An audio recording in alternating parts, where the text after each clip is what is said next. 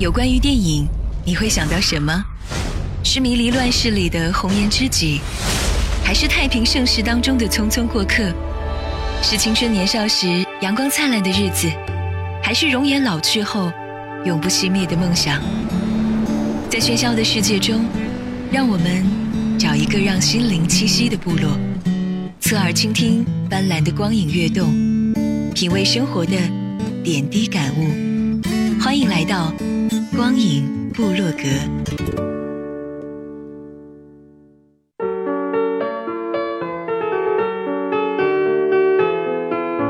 光影新观察，影人零距离。我没觉得这是缺点，嗯，我觉得这是他的他的成长的命运吧。就像我我的成长命运，可能就是我是一个。画画儿家庭和唱越剧的我父母的这个家庭出身，那我走的之后是文艺这条路。汤唯的演艺经历可以说是既幸运又不幸。通过《色戒》一炮走红的她，曾经颇具争议性，但事过境迁，封杀事件也让她获得广泛的同情。在汤唯以一部石破天惊的作品打开自己演艺生涯和一线女星大门后，人们对她的猜想、印象和判断几乎就从来没有变过。汤唯代表了某种清新的文艺派和神秘的气质。如今三十七岁的她，在文艺女神和人妻的身份之外，又即将成为一位母亲，但她却始终保持着少女式的调皮和伶俐。人打男人们打斗的那那么一个角色。然后那是这是一个，然后还有一个是吴秀波他扮演的 Daniel 那个角色，呃，他在写信的时候是呃他想象中的一个呃就是他写信的这个对象，实际上与我扮演的角色就是毫无关系。对，这个就是这样的三个。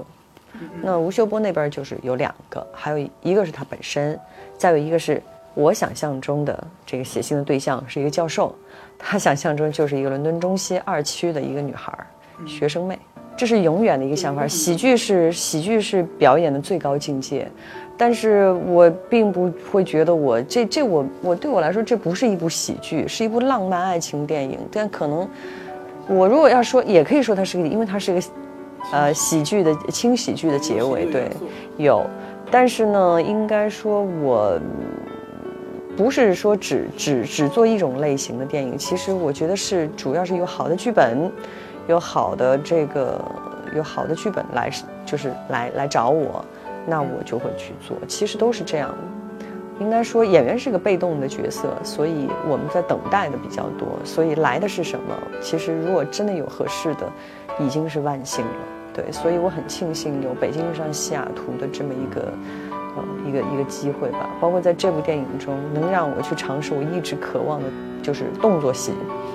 我觉得很过瘾，在那边，摩托车被吊上天俯冲的，然后再跳起来一个旋转打的，就是好多玩那个很帅酷的，把一个墨镜唰一扔，对不起，直接扔出了。然后他明明拉了一块黑布在那儿，好扔那黑布上这么大一块，我心想我肯定能扔得准了吧，唰一扔，直接飞到了那边，啊一声惨叫，他们说你飞得好准啊。打小人家老爱叫我汤团儿呢，因为我姓汤呗。那我就会问，那那我那我也没有去问过人家为什么我姓汤，你就叫我汤团儿啊？其实称呼都是一个称呼，就跟名字一样都行，反正人家给的。我我汤唯这名字还是人家给的呢，我也没法改啊。没试过的我都想玩，因为我自己本身是喜欢运动嘛，所以就我觉得当然是借，我就运动细胞还挺好的。所以就一直想试试看，但是就没有机会嘛。嗯，所以这次终于有了个机会让我来试一试。其实之前也看过几个剧本，是是有一些比动作的那种，但是都没有没有没有最后合作成。嗯，包括我先生也一直希望说，就是从拍完北拍完晚秋之后，他就一直说要跟我合作一部动作片，然后到现在也没出来，但是他老换，哎，不用理他了，算了。那如果人家忘了我的我演过的角色，我是觉得挺遗憾的。那我会，嗯，其他的没有想，因为我觉得每个人都有太多的角色要做，如果只专注于一个角色的话，我觉得对家人不公平吧。对朋友也不也没嗯嗯怎么说呢？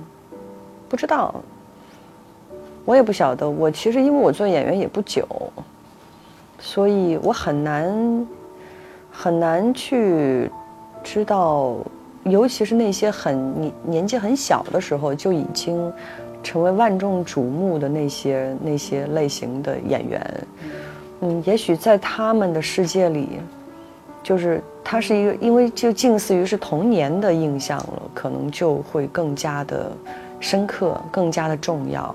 但我的话，可能是我的世界观已经非常充分的形成的时候，我才走到了演员的这条路上。之前的话，我也在很多个行当里面兜兜转转了，就包括到现在，我觉得做演员也并不一定就是我未来永远的归宿吧，就是在工作上永远的归宿。嗯，因为就像我们的身份，我们可以是子女，可以是妻子，可以是老师，可以是同学，可以是什么。嗯，工作也只是生活中的其中一部分。那，但是，我不敢保证，也许有一天我会怀念，如果就没有人再愿意去请我去去去做做做角色或者什么，那我我当然也会哦，那我就去做别的。我有很多的事情可做，而且我相信我做每一行我都会很开心。比如说开个面馆什么，那是我的梦想。但是，嗯，会有想过戏瘾的时候，可以去演话剧啊。我相信很多的方法吧，就是如果是自己真的想去实现，嗯，希望去去去到的地方，都可以，都可以有方法的。嗯，没有特别，当然也会，比如说有些时候可能，嗯，大家会会会很宠我，我也知道。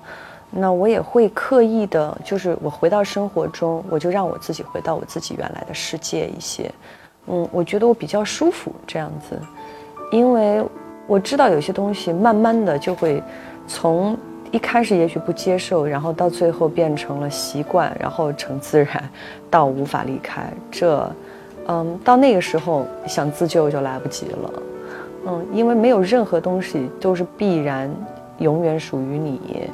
或者说有义务只为你只为你存在，这个是我不会这么想，所以，嗯，保有我自己独立的生活环境和空间，让我的家人能够放心。